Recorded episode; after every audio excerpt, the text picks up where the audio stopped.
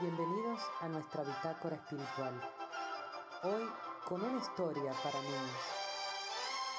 Una vaca muy especial se llama Sofía.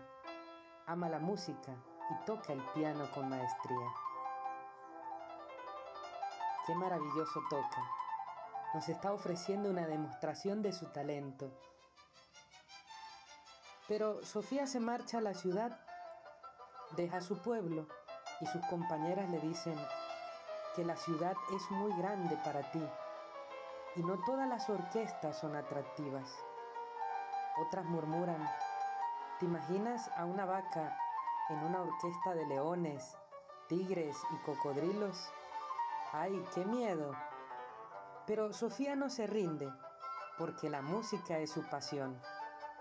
Está alistando ya sus maletas, porque una gran orquesta le espera para aprender y dar lo mejor de sí. Gracias, Sofía